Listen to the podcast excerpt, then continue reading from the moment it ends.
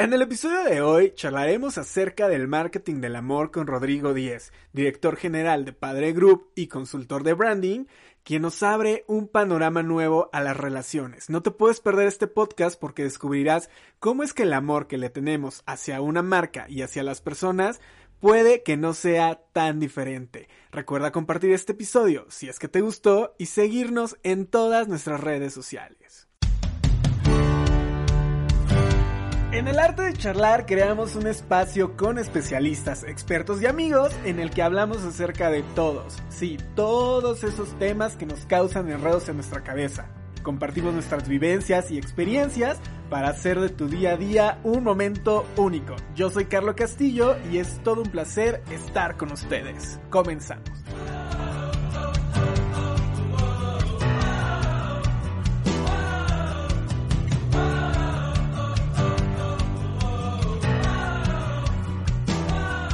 Amigas, amigos del arte de charlar, sean bienvenidos a un miércoles más de este podcast, a un miércoles que les traemos una sorpresa y es que lo habíamos tenido muy guardado, pero gracias a toda la aceptación de ustedes, a toda la interacción que han generado a través de nuestras redes sociales, en nuestra página web, en las diversas plataformas de streaming, pues les tenemos una sorpresa y es que hemos iniciado la producción de nuestro libro, sí, un libro que se va a estar lanzando a inicios del 2023. Pero en este episodio no venimos a hablar de ese libro, eh, estén súper al pendientes porque muy pronto les vamos a soltar más detalles acerca de, de esta publicación. Y en este episodio Además de que estamos muy emocionados por esa sorpresa, también lo estamos porque el día de hoy está con nosotros un amigo mío, una persona con la que hemos compartido micrófonos en más de una ocasión.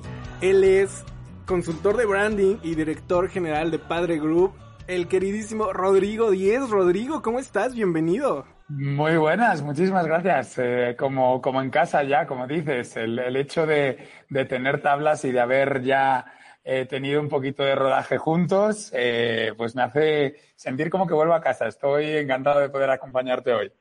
Oye Rodrigo, hoy traemos un temazo y es el marketing del amor y es que todas las personas en nuestro podcast o la mayoría de las personas siempre buscan estos temas, de hecho son los episodios que más reproducciones tienen.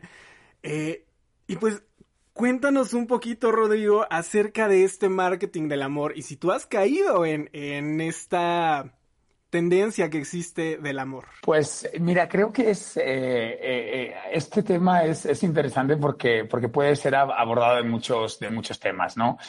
O sea, de muchas, de muchas maneras, desde muchos ángulos. Y creo que el, el, el, menos sexy de todos, ¿no?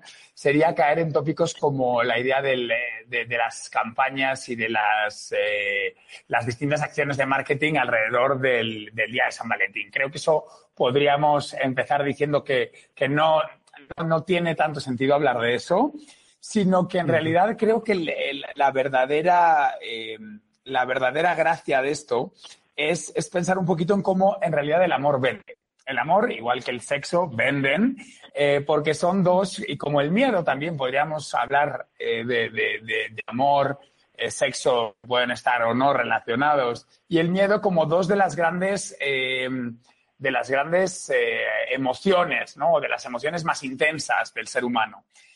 Y esto nos lleva a pensar que en, realidad como, el, mundo del marketing y de la construcción de marca eh, pues considera o, ciertas teorías llevan, a, llevan a, apoyar que las marcas se gestionen y se, y se, y se construyan como si fuesen personas, es decir, al final siempre detrás de las marcas hay personas, delante de las marcas eh, en, primera, en primera persona, digamos, en, en, corporativos y demás, hay gente, con lo cual es, interesante pensar eh, siempre o, construir las marcas como, como, entes vivos, ¿no? Como entes que además son capaces de hacer, eh, de hacer sentir a la gente, son capaces de, de, levantar pasiones, son capaces de generar legiones de fans, eh, pero también son capaces de ciertas marcas de ser odiadas, ¿no?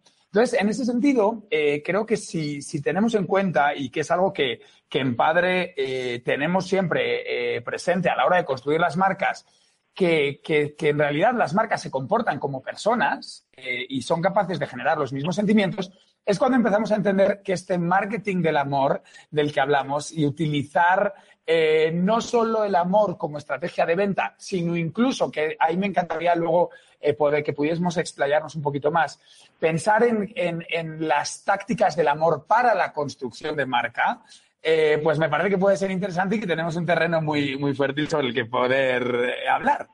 Claro, acabas de mencionar algo muy importante y es la construcción de marcas personales y que estas compañías se vendan con la esencia de una persona, porque al final del día somos nosotros los que movemos los hilos, somos nosotros los que generamos todas estas ideas de contenido.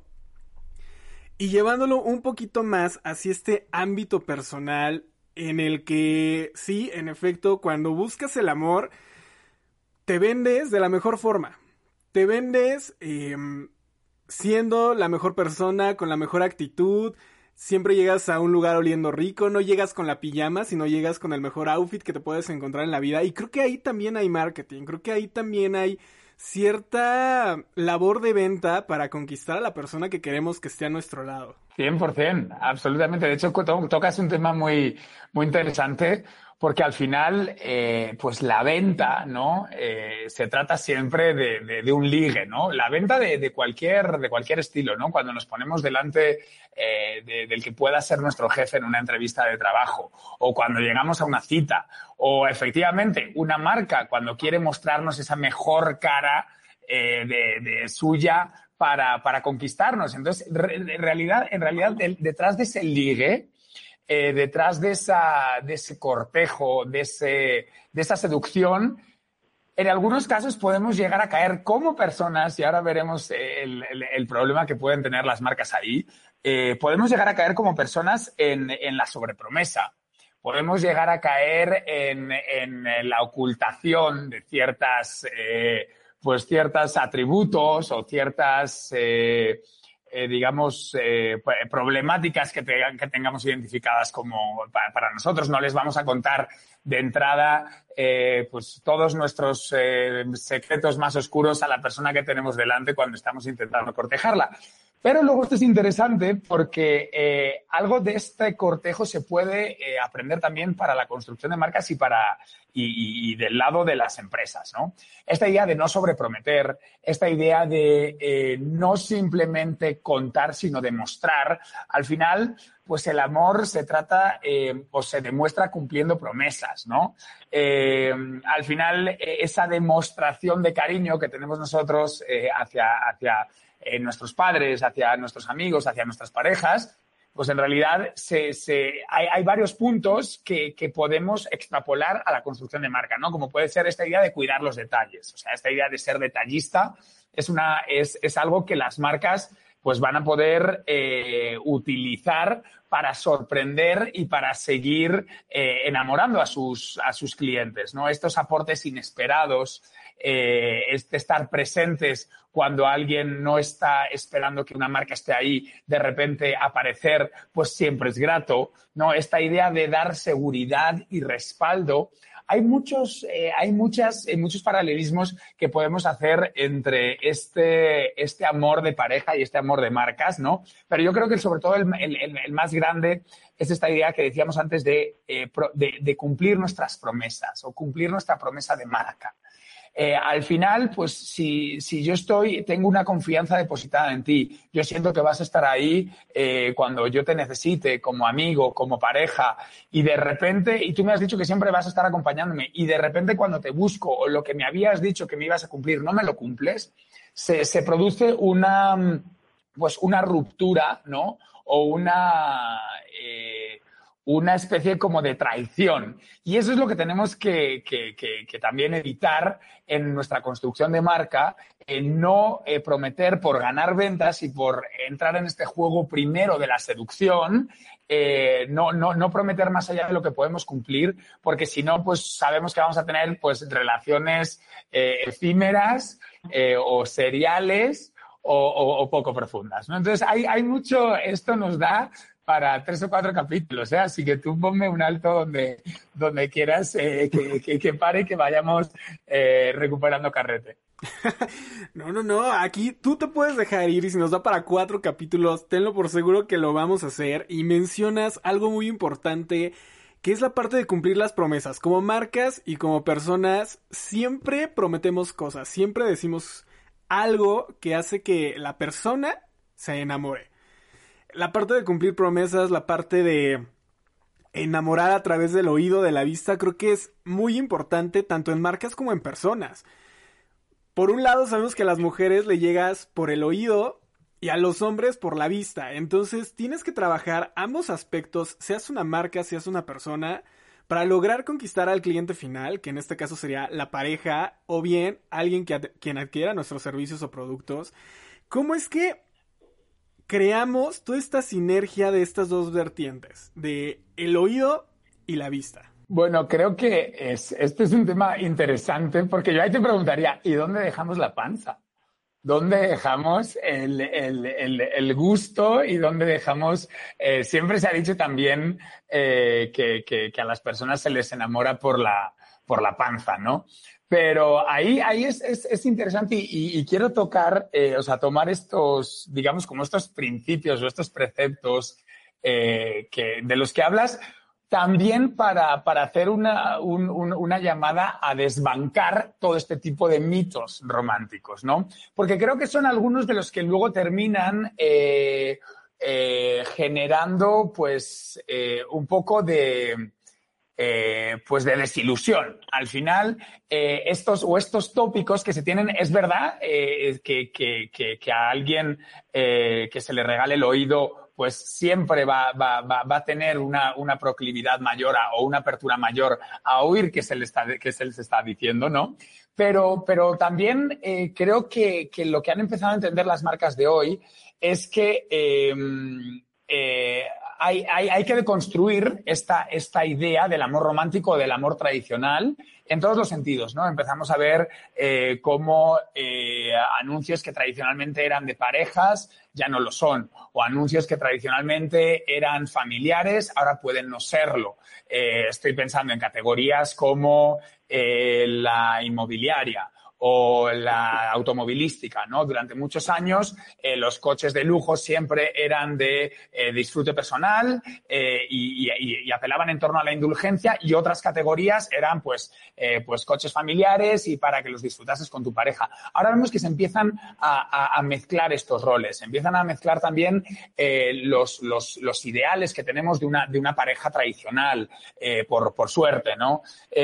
vemos que incluso marcas como Tiffany's, ¿no? Pues empiezan ya eh, no simplemente a tener campañas, sino a tener líneas de producto eh, específicamente para parejas constituidas por dos mujeres o dos hombres. Eh, esta idea de que el anillo se lo dé simplemente a alguien, pues al final también hay una, una, una opción o, o, una, una, más bien una intención de venta pero que se visibilicen ese tipo de, de, parejas, sobre todo en marcas como tan arraigadas del lujo, que el lujo normalmente estaba, estaba asociado con lo, con, con lo tradicional, ¿no? O con el legado. Eh, pues es, es, es, interesante.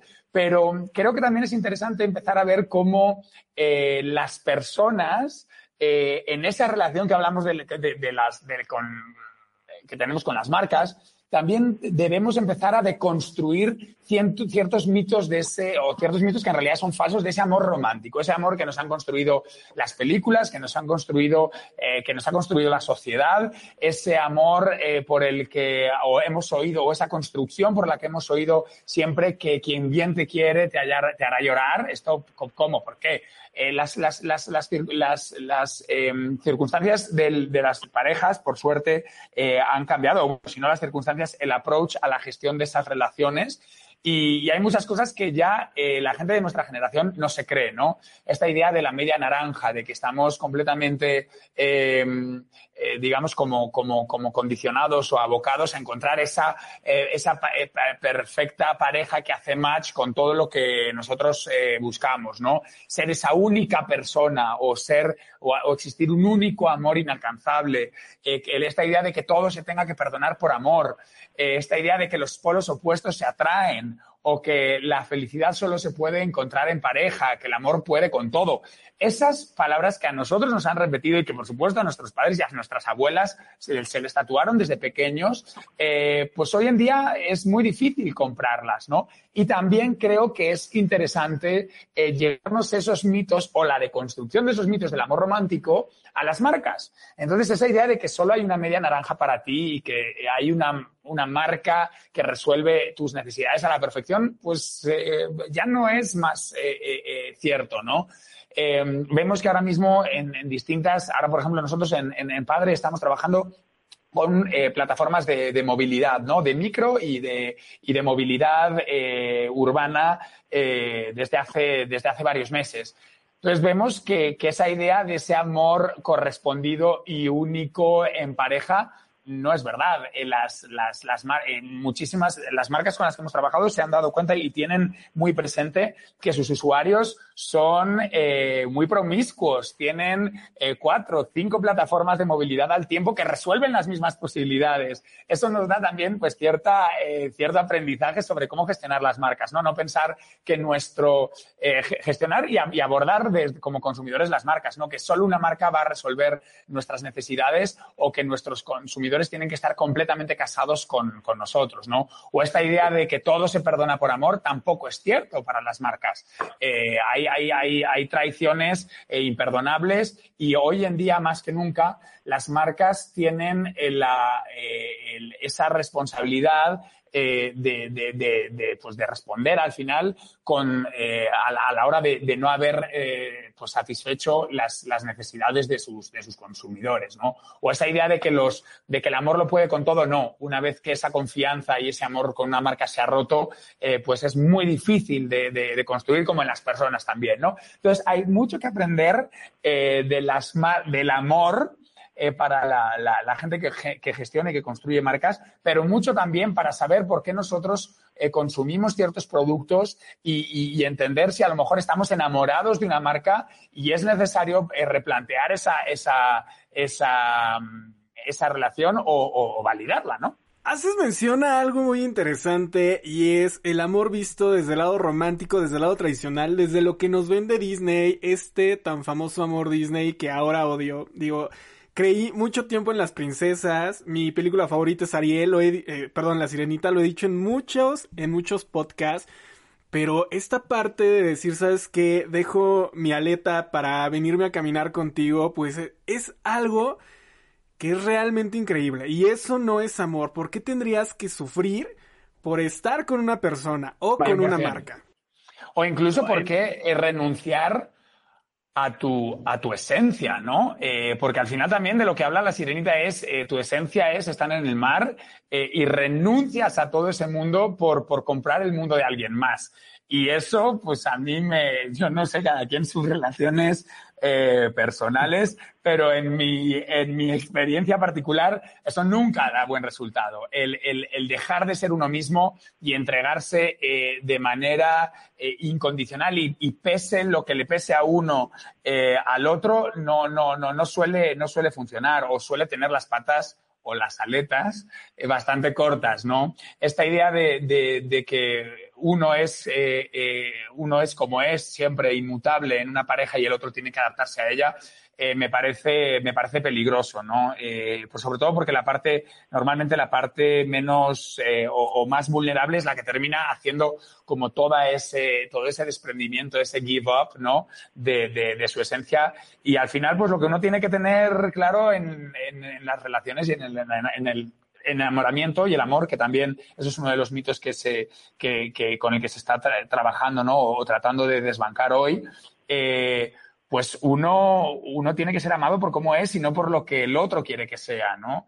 Eh, y eso pues también, eh, también pasa hoy en día en el mundo de las marcas por un análisis eh, que hace que, y un, y un eh, un consumidor que es completamente analítico, ¿no? Un análisis que genera todo el mundo antes de, eh, sobre todo en compras eh, de, mayor monto, ¿no? Pero hoy en día el, consumidor es muy consciente del, del, poder, eh, digamos, o de las pues de las, del poder que tienen sus decisiones de compra eh, para cambiar el mundo, para eh, mejorar las, las situaciones sociales o las problemáticas sociales. Entonces, siendo conscientes nosotros de ese poder que tenemos para cambiar las cosas, pues también deberemos poder encontrar eh, aquellas marcas eh, que más se apegan a nuestros valores, ¿no? Entonces, tampoco podemos esperar que las marcas que nosotros queremos cambien, ni pueden esperar las marcas que nosotros cambiemos eh, eh, para, para, para, acercarnos a ellos. Entonces, la verdad es que hay mucho donde, mucho donde rascar. Algo creo que, que creo que también es interesante, Carlos, y que creo que no, no deberíamos dejar de pasar por hoy en día es que también en los tipos de amor, incluso construidos desde, o como se han construido tradicionalmente desde la psicología, pueden ser utilizados, eh, bueno, uno para, pues para analizar eh, nosotros con quién nos relacionamos, ¿no? Y, ser más, más conscientes de qué tipo de relaciones tenemos en nuestra vida diaria, ya no son simplemente eh, como esta idea de, que decíamos antes, ¿no? De amor de pareja o sino eh, cómo experimentamos el, amor o cómo el, ser humano eh, experimenta el amor. Desde la, desde la psicología se establecen seis tipos, ¿no? Seis, seis nombres de amor que, que si quieres eh, repasamos, ¿te parece que repasemos eh, muy rápidamente? Me parece perfecto, Rodrigo. Mira, el, primero de ellos se llama eh, Eros. hace referencia a este amor romántico, este amor pasional, que tiene normalmente que ver con la intensidad y la atracción física. El siguiente se llama ludus. Hay un amor que es mucho más lúdico, que se basa, todos yo creo que podemos empezar a imaginar con quién tenemos ese tipo de amor o con quién lo hemos tenido. Es ese amor que busca la aventura, la diversión eh, y en el que la, atracción física también juega un, papel eh, importante, ¿no?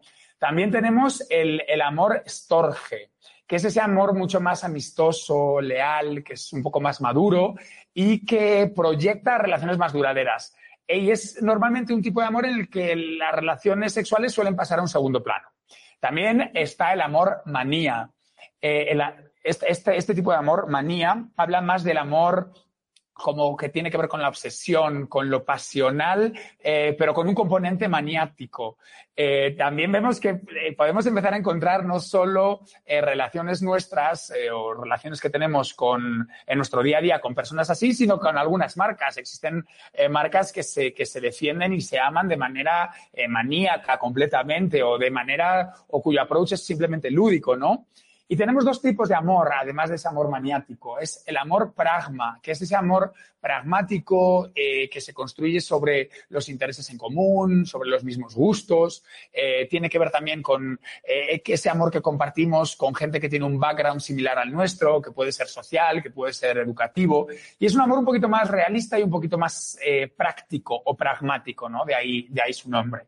Y luego también está, por último, el amor ágape, que es ese amor, eh, como, bueno, como dice la, la, la, eh, la palabra, ¿no? Como, como eh, de, de, regocijo, pero de desinterés, en el que lo que importa es el bienestar del otro. Es un amor, este amor ágape, es en el que eh, no se busca la reciprocidad, es un amor eh, que tiene que ver, o vemos en ciertas marcas, eh, pues que, tienen, pues, o que han construido su estrategia sobre ese, una, una, una responsabilidad social determinada, o que son marcas sociales que ayudan a los demás. Y es una combinación entre amor romántico con ese amor amistoso y un amor leal. Entonces, incluso analizando desde la psicología qué tipos de amor hay, podemos elegir desde nuestra marca, eh, pues qué, eh, qué, qué tipo de, relación queremos establecer con nuestros consumidores o si vamos a tener distintos consumidores a los que vamos a empezar a atraer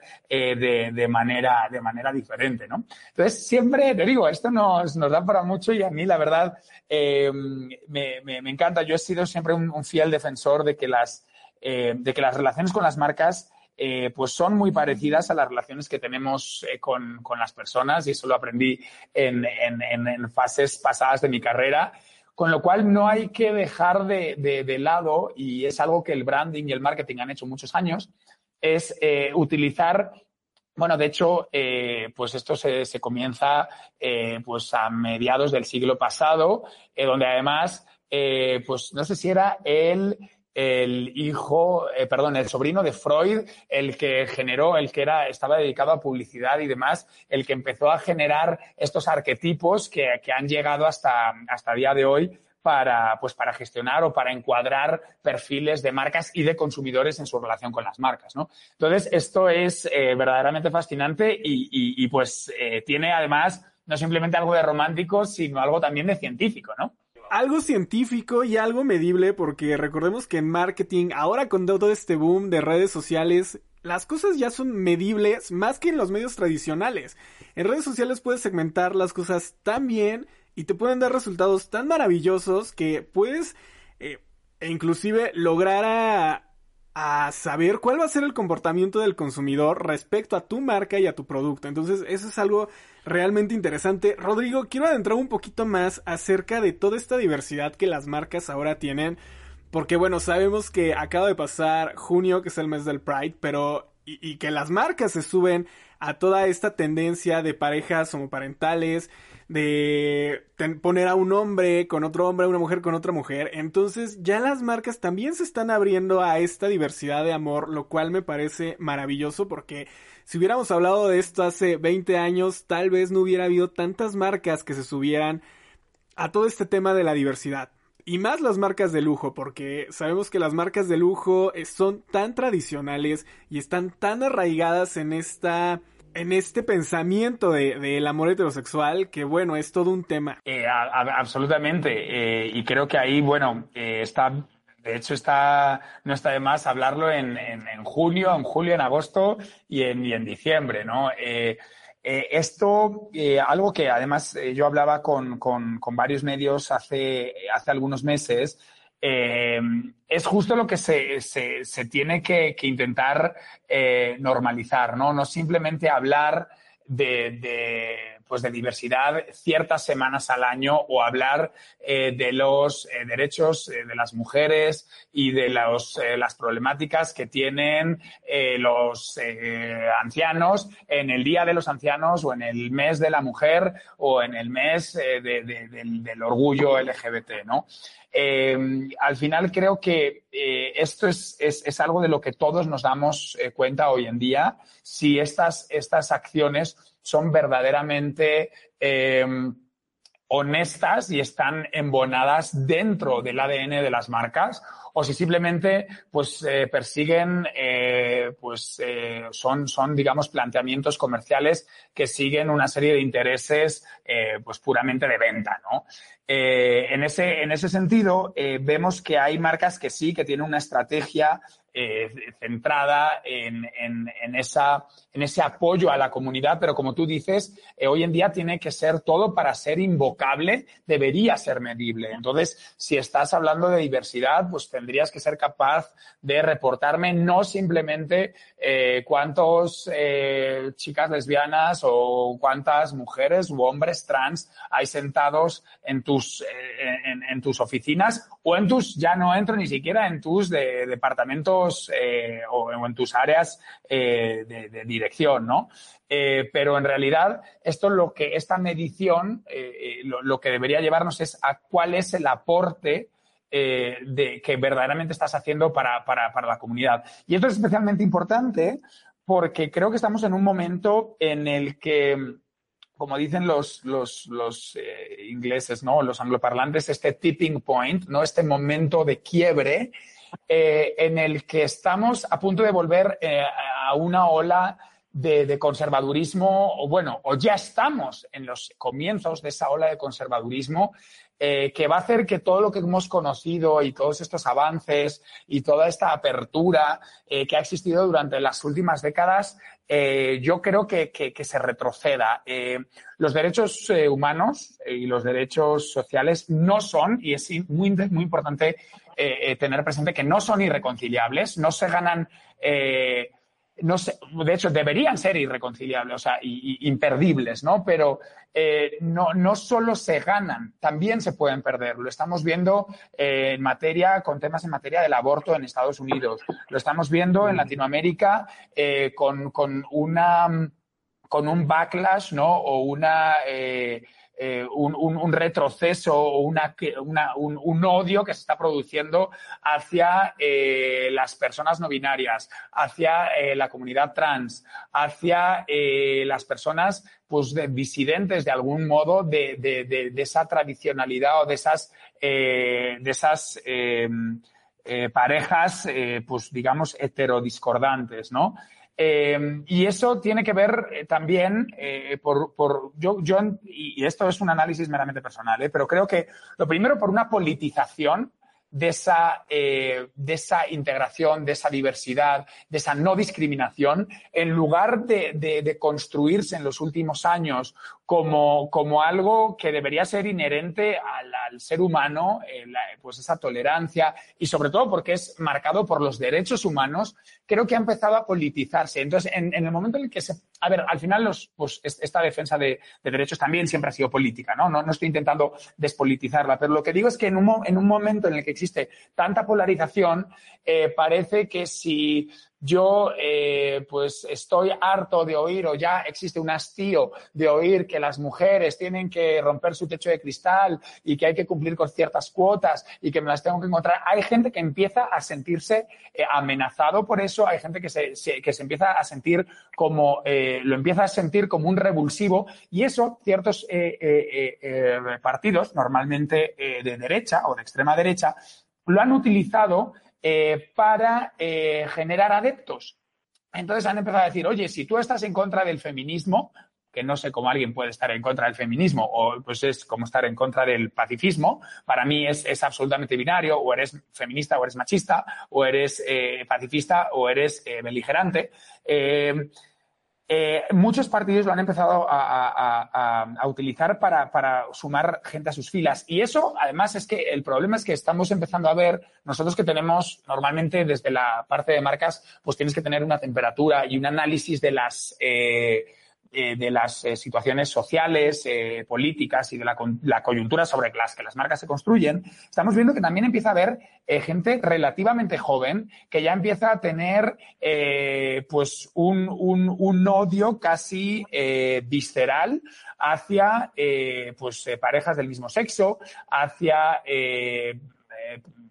travestis, hacia chicos trans, eh, hasta el punto que, buscan casi eh, invisibilizarlos o, negar su existencia. Es decir, no existe algo así como alguien trans, como alguien que, pueda identificarse con un género que no es el que tiene asignado al nacer. Entonces, es, bastante preocupante. Entonces, creo que en, en, esa, coyuntura, nosotros como, como eh, de nuevo, apelando a ese poder de, al poder de nuestras elecciones de compra, eh, lo primero como consumidores y lo segundo como, como bueno, encargados de la creación de marcas o muchos de los que nos oirán eh, gerentes de marcas y, demás, tenemos que ser conscientes del poder que tienen las marcas de cambiar el mundo.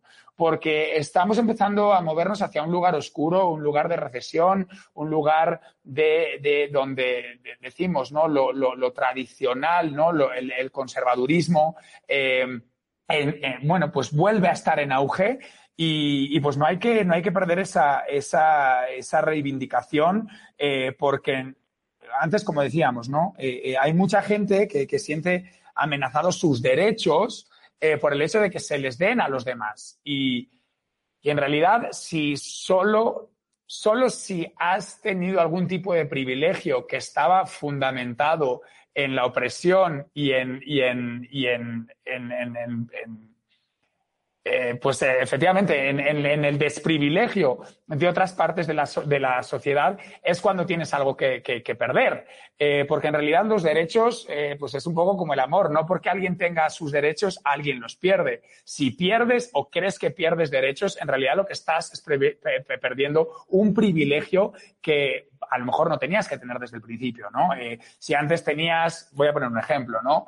Asegurado eh, eh, una promoción eh, laboral porque pues eras el hombre más senior, ya no quiero entrar en temas de raza y demás, pongamos simplemente un hombre senior que sabía que por estar 10, 5, 8 años en un puesto tenía casi una promoción directa a ser director o jefe de un área, ahora se da cuenta que entra en competencia con otras mujeres. Eh, o sea, con otras personas o con, mujeres. Entonces dice, ay, pues es que como le han dado este, este puesto a esta mujer, se lo han dado por ser mujer y a mí eh, me han dejado fuera. Eso no es un derecho, eso es que tenías un privilegio que estaba de hecho siendo mal ejercido y que ha sido, mm, que esto no es nuevo, esto hace 400 mm, siglos de esto, eh, que, que, que ahora simplemente como se empiezan a romper esos privilegios o se empieza ni simplemente ni a favorecer, se empieza a visibilizar y a darle voz y voto a, clases desfavorecidas, pues entras en competencia con, pues con lo que tendría que haber sido siempre tu competencia. Entonces, eh, este tipo de, de, realidades o que señalar eh, la desigualdad, la discriminación, la violencia, es algo que, tiene que ser eh, es una, o es una responsabilidad de toda la sociedad. Y las marcas, como parte de la sociedad, pues tienen que, tienen que también seguir eh, eh, eh, apoyando, ¿no? Ahí sí que en este último trozo ha sido un divague total con disparos para los cuatro lados. Entonces ahí sí te digo, rescata la, la parte que más, te, que más te interese porque, bueno, al final estas cosas, la defensa de derechos, con el branding, con las marcas, con el feminismo, con los derechos LGBT, pues eh, como todas las, las, cuestiones sociales están muy, muy imbricadas, están muy, muy, eh, muy tejidas eh, en conjunto. Entonces, pues me puedo ir, pero, pero como, como hilo de media, ¿no? Por ser, por ser fino. Rodrigo, justo haces mención de algo muy interesante que es la responsabilidad que como marcas tenemos respecto a estos temas. Hace unos días, y lo tengo que decir, se posteó un, una imagen homoparental eh, dentro del perfil de Instagram del podcast y bueno, más de mil comentarios negativos, más de mil personas criticando, estando en contra y demás. Como marca tuvimos que entrar y actuar y decir, a ver, stop. La esencia de, del podcast es libertad, es diversidad es eh, calidez humana. Si a ti no te parece, adelante, vete, no consumas mi producto porque entonces este producto no es para ti. Y creo que como marcas tal vez fue una decisión muy tajante el decirle a las personas, no te quiero dentro de mis followers, no te quiero dentro de mi contenido, vete. Hacer que de inmediato la red social le quitara el follow. Entonces, pues sí, en efecto, como marcas tenemos la responsabilidad social de que las personas vayan acorde a nuestros valores. Y si no les parece, pues adelante, te puedes ir, vete a escuchar un podcast de Monterrey donde seguramente sí te van a aceptar toda esta violencia, ¿no? Eh, entonces, pues... Bueno, tampoco, tampoco, pobre, pobre, pobre, pobre comunidad LGBT de, de, Monterrey que también ahí lucha y quiere, quiere tener, eh, tiene que tener su, su, eh, su, su, su que, que, tiene su propio via crucis, ¿no? sí, en, en, en realidad, creo que esas son decisiones eh, que tienen que ver un poco con el cortoplacismo y el largoplacismo. Y, y, esa, y en esa eh, disyuntiva entre la táctica y la estrategia, el corto y el largo plazo, ha sido la, eh, digamos, las, las, tensiones o las pulsiones donde siempre se ha generado la construcción de marca, ¿no? O, donde el trabajo de los consultores de marca es, es, es, es más arduo porque las marcas tienen siempre que, gestionar una serie de cuestiones cortoplacistas. En este caso sería, ¿qué quiero tener? Más followers, ¿qué quiero tener? Eh, más escuchas, versus una cuestión largoplacista, que es, ¿qué quiero? Construir mi marca, generar mi esencia, representar algo eh, para los demás, luchar por algo, tener una serie de valores. Esa es normalmente la diferencia mayor entre donde se encuentra el branding que habla de una gestión de la marca y el marketing, que habla de una gestión del mercado. El marketing no significa que siempre sea cortoplacista. Hay de hecho, desde muchas áreas de marketing se gestiona, si, las, eh, si las empresas no son lo suficientemente maduras en, términos de branding, eh, no tienen normalmente un departamento de marca hay, muchas, y las grandes marcas de hecho lo tienen, ¿no? Pensemos en un Nike, pensemos en un Spotify, pensemos en un Uber, tienen su brand department, ¿no? Hay otras marcas más pequeñas o, a lo mejor menos, eh, menos, eh, pueden ser menos maduras en estos, en estos temas de gestión de marca que normalmente el marketing se gestiona, eh, perdón, la marca se gestiona desde departamentos de marketing. Suelen ser nuestros, directores de marketing, eh, brand managers, suelen, suelen ser nuestros, eh, nuestras audiencias como consultores de marca principales. Y esa que, has tenido que hacer tú es eh, para mí una, una, decisión que ilustra dónde están puestos los ojos. Están puestos en el largo plazo, están puestos en la esencia, en una construcción estratégica de la marca o están puestos en una versión comercial, rentista, táctica no son eh, disyuntivas la una de la otra. Tenemos que tener ciertas acciones eh, tácticas comerciales del día a día y ciertas acciones medio y largo placistas en la construcción de nuestra marca. Pero hay momentos eh, en la gestión de marca en las que vas a tener que, decidir. ¿Qué quieres? ¿Una cuestión redituable en el corto plazo o en el largo plazo? Y la decisión que has tenido que tomar es, una, es, es el es el caso de una decisión que construye y que, y que aboga por una generación o una gestión de marca hacia el largo plazo. Entonces, en ese sentido, pues lo felicito la, la, eh, la, decisión. Rod, ya casi nos vamos y la verdad es que platicar contigo el tiempo siempre se nos va volando, pero antes de irnos me encantaría preguntarte cuáles serían las tácticas que como personas y como marcas emplearíamos en el amor para uno, tener el cliente ideal y dos, estar con la pareja que siempre hemos querido? Pues mira, eh, yo ahí sí, mi, mi, mi, respuesta va a ser clara y es eh, autenticidad.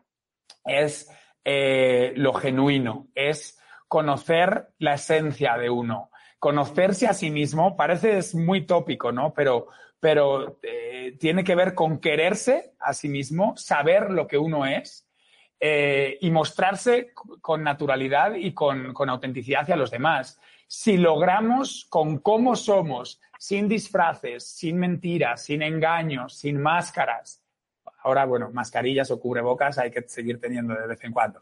Pero si logramos con esa autenticidad y con esa, ese conocimiento de uno mismo y siendo fieles a nosotros mismos, logramos encontrar a alguien que se enamore de nosotros, vamos a tener muchísimo camino, camino ganado, porque no vamos a tener que estar eh, intentando o, falseando ser quien no somos.